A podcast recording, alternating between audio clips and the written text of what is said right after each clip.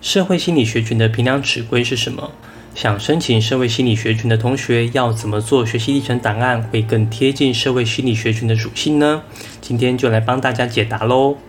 这是一个用生活实例提供专业辅导知识的频道，希望能够提供你在生活难题上的建议。我是 Forty Seven，每周八分钟云端辅导室陪你聊聊心理事。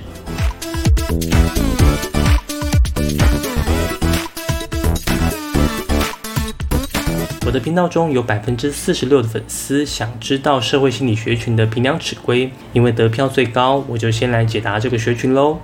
要想归纳出社会心理学群的尺规共通性，首先要先来了解什么是社会心理学群。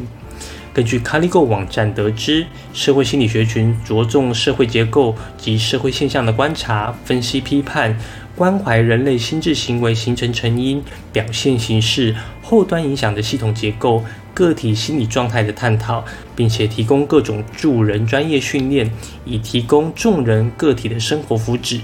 听不懂对吧？我的理解就是观察社会，关心人类。如何观察社会，关心人类，就是这个学群需要的人才。平壤尺规也会依据这样的属性开始设计。翻开甄选委员会的网站，台湾属于社会心理学群的科系就有七十七个。在各校系不公开评量尺规的情况下，我不可能完整的归纳出社会心理学群的通则。但是我们可以通过几个校系提供的评分指引，找到社会心理学群的方向，提供给同学们参考。因为社会心理学群是以社会与心理为主轴，所以这次我一共找了中正社福、中正心理、中原心理、成大心理、民传心理、台北社会、台北社工、加大辅资、暨南心理等九个学校的评分指引做分析。你问我为什么找这几个？因为其他的我找不到啊。如果你有其他学校的，欢迎给我。以下我针对修课记录、学生自述、个人特质与所需能力四个面向进行分析。一、修课记录，社会心理学群横跨第一、第三类组。从雷达图中可以发现，相当看重学业总成绩，国文、英文、数学比例也偏高。但是这个学群又稍微偏向社会组，所以在单科采集上又以社会科为主。如果你的目标是社会心理的高一、高二同学，未来在准备学校课业时，整体成绩是相当重要的哦。二、学生自述，学生自述就是自传、申请动机、学习计划。从图表中可以看出，科系连结范围相当大。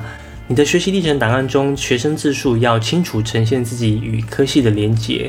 其他各类资料，包括社团干部、竞赛与服务，也都要呈现你与社会心理学群的连结。那要怎么连结呢？从观察社会、关心人类这两个方向来看，你的学习历程档案就可以围绕在这两个区块撰写。例如，你做职工服务，就蛮吻合这两个区块了。那问题来了，如果我过去没有职工服务，参加的社团也不是服务性社团，当时也没方向的胡乱参加活动比赛，怎么办？其实不用担心，因为只要有人的地方就有社会，把你跟人跟社会的互动写出来就好。例如，你过去参加吉他社，你可以说你教学弟妹弹吉他的过程，可能因为以前自己学吉他的经验，所以你会特别注意学弟妹学吉他的成就感，尽量让他们可以在一个月内弹唱歌曲，所以你就制作了比较容易的教材，或者你就手把手的特别关心指导等等。这样就可以表现出与科系属性有连结的社团活动参与经验。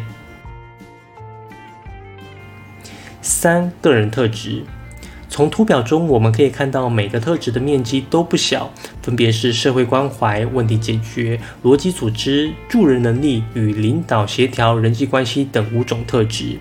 要呈现这些特质的方式也很多元。除了刚刚第二点提到的社会参与与人群互动，这里还强调了组织能力。这里的组织不仅是实际生活的组织安排，还包括你在文字表达上的组织能力。良好的文字组织能力，就可以好好表达你与科系的连结，你适合就读的特质与原因。例如，你可能因为参加某场研讨会议，发现台湾新住民可能没自己想象中这么弱势，于是从人口分布、社会政策等不同层面进行分析、社会探究。不仅在主题上吻合学群特性，其研究方法与写作手法上也都与社会心理学群吻合。四所需能力，这里一眼可以看出社会心理学群相当重视语言能力。这里的语言不仅是英文，还包括第二外语、闽南语、客语、原住民语、手语等等，并且都期待有相关证照，因为有证照就可以量化语言能力，是相当公平的评分方式。而语言不仅是沟通的桥梁，更是了解文化的重要工具。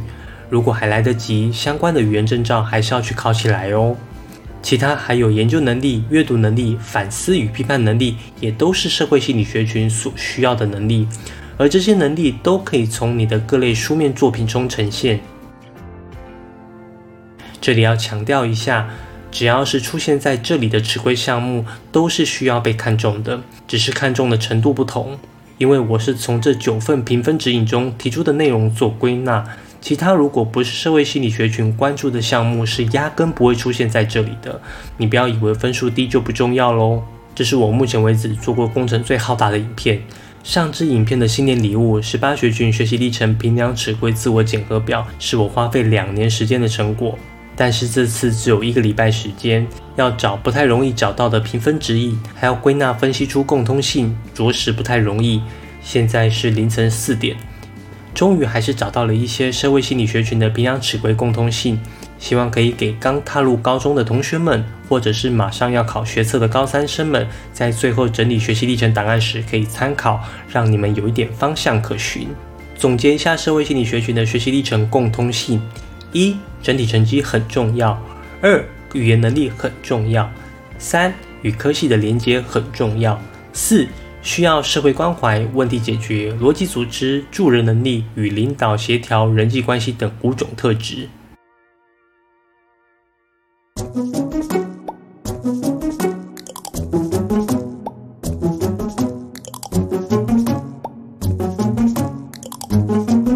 为了帮助辛苦的学测考生舒压，我要开设有舒压功能的副频道“四期聊三小”，让我的毛孩阿德、露娜、波波。一起疗愈你被一零八克刚摧残的脆弱心灵，会频繁更新哦，赶快订阅起来！如果你觉得我的影片对你有帮助，希望你可以点个赞，不仅方便保存影片，也可以让影片推荐给更多有需要的人。如果你有什么升学相关的问题，或者希望我做什么主题的影片，可以在下方留言，我会一一回复你。云端辅导室陪伴你生活大小事，我们下周见。